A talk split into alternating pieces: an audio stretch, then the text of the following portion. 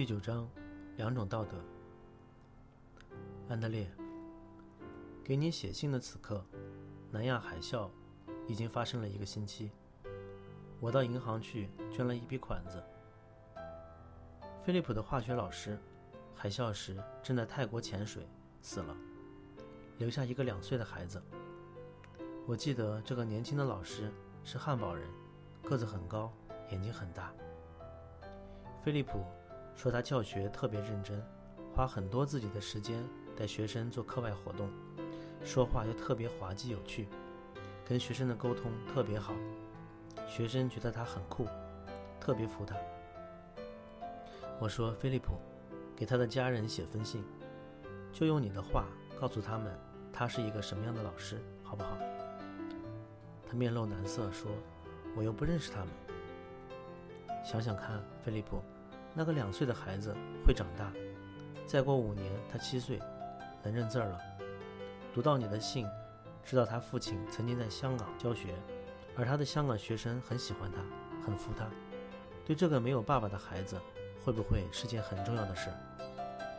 菲利普点点头。安德烈，我相信道德有两种，一种是消极的，一种是积极的。我的消极道德大部分发生在生活里的一点一滴。我知道地球资源匮乏，知道百分之二十的富有国家用掉百分之七十五的全球能源，所以我不浪费。从书房走到厨房去拿一杯牛奶，我一定随手关掉书房的灯。在离开厨房时，一定关掉厨房的灯。在家中房间与房间之间穿梭时，我一定不断的开灯，不断的关灯，不让一盏灯。没有来由的亮着。你一定记得，我老跟你和弟弟后面关灯吧，还面骂你们没有良心。窗外若是有阳光，我会将洗好的湿衣服拿到阳台或院子里去晾，绝不用烘干机。若是有自然清风，我绝不用冷气。室内若开了暖气，我进出时会随手将门关紧。浇花的水是院子里积下的雨水。你和菲利普小的时候，我常让你们俩用同一缸水洗澡，记得吗？我曾经喜欢吃鱼翅，但是有一天知道了鱼翅怎么来的。他们从鲨鱼身上割下鱼翅，然后放手让鲨鱼自生自灭。鲨鱼没有了翅膀，无法游走，巨大的身体沉到海底，就在活海底活活饿死。我从此不再吃鱼翅。菲利普说：“哎呀，妈妈。”那你鸡也不要吃了。你知道他们是怎么大量的养鸡的吗？他们让鸡在笼子里活活被捉成一团烂肉。你说人道吗？我不管，道德取舍是个人的事，不一定由逻辑来管辖。你一定知道一些不孝商人怎么对付黑熊的。他们把黑熊锁在笼子里，用一条管子硬生生插进黑熊的胆，直接汲取胆汁。黑熊的胆汁夜以继日地滴进水管。年幼的黑熊身上经年累月插着管子，就在笼子里渐渐长大，而笼子不变，笼子的铁条就深深长进了肉里去。我本来也不吃熊掌或喝什么胆汁，用什么中药，所以也无法用行动来抵抗人类对黑熊的暴虐，只好到银行里去捐一笔钱，给保护黑熊的基金会。消极的道德碰到黑熊的例子。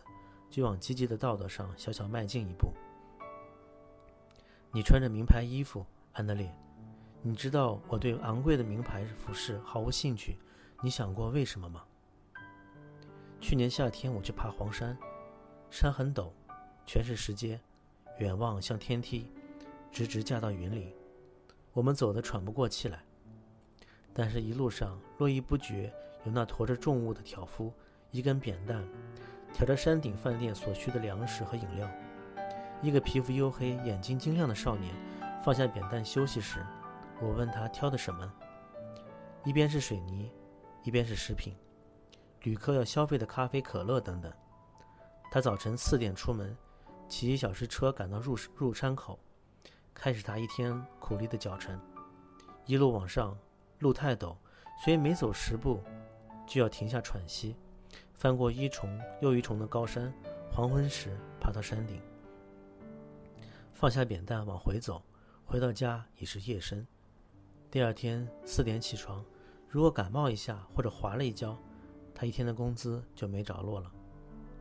他的肩膀被扁担压出两套身高，那已不是人的肩膀。挑的东西有多重？九十公斤。他笑笑。一天挣多少钱？三十块。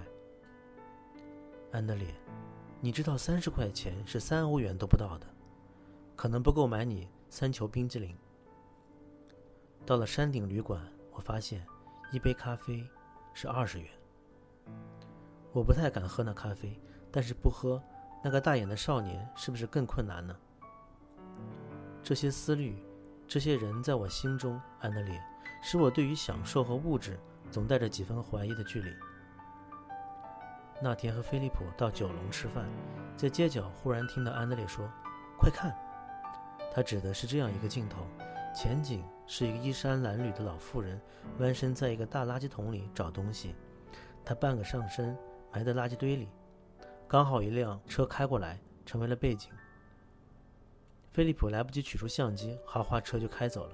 老妇人抬起头来，她有一只眼睛是瞎的。香港是全世界先进社会中贫富不均出名的地方，我很喜欢香港，但是它的贫富差距像一根刺，插在我看他的眼睛里，令我难受。但是我能做什么呢？我能不给给那个瞎了一只眼的老妈妈任何东西，因为那不是解决问题的方法。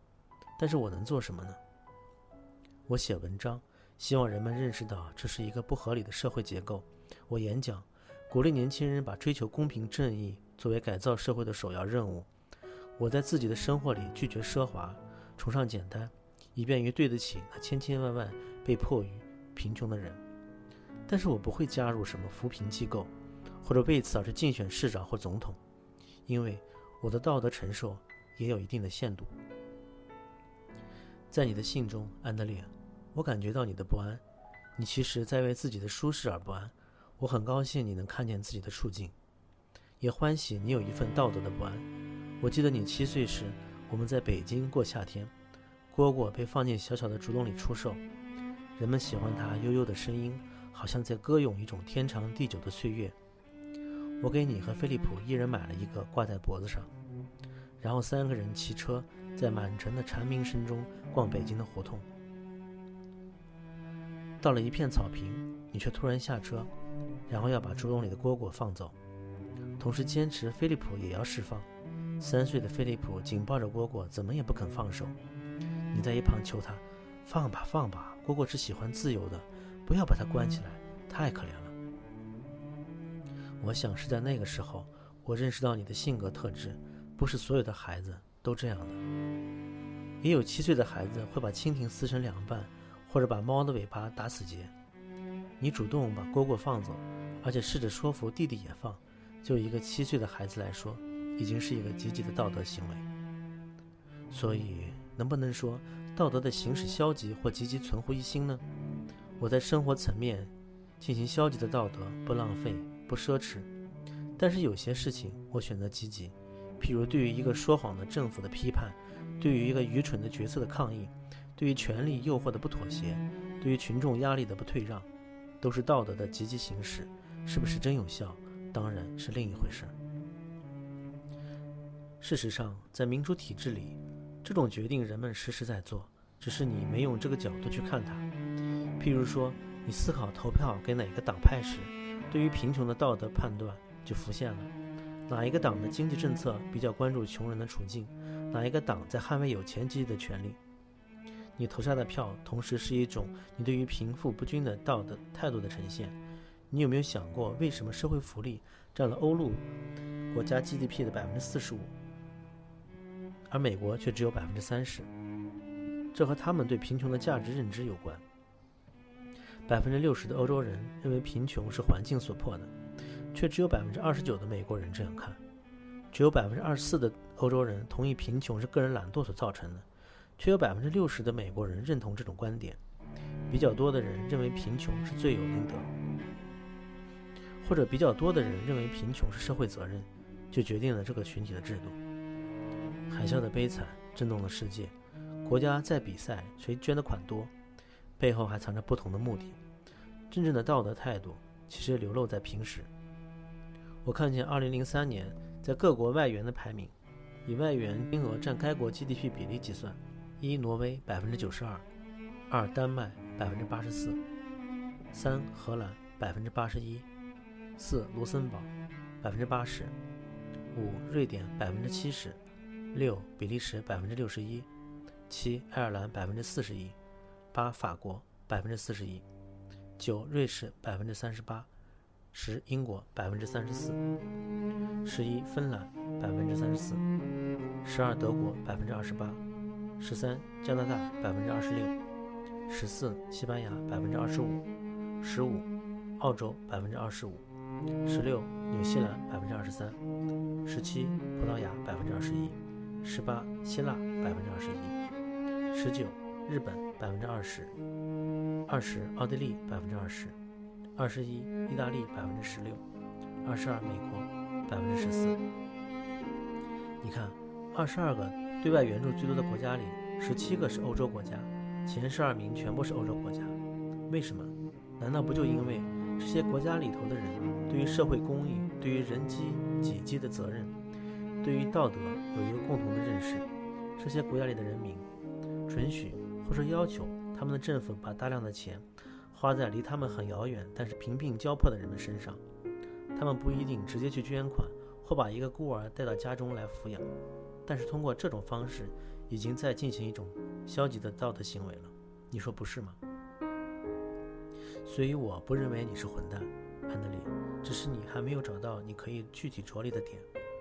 但你才十九岁，那个时间会来到，当你必须决定自己行不行动，如何行动，那个时刻会来到。而且我相信，那个时候你会清楚的知道自己要做什么，不做什么，做不到什么。我不觉得 Ralph Lauren 的衣服有什么了不起，你觉得呢，妈妈？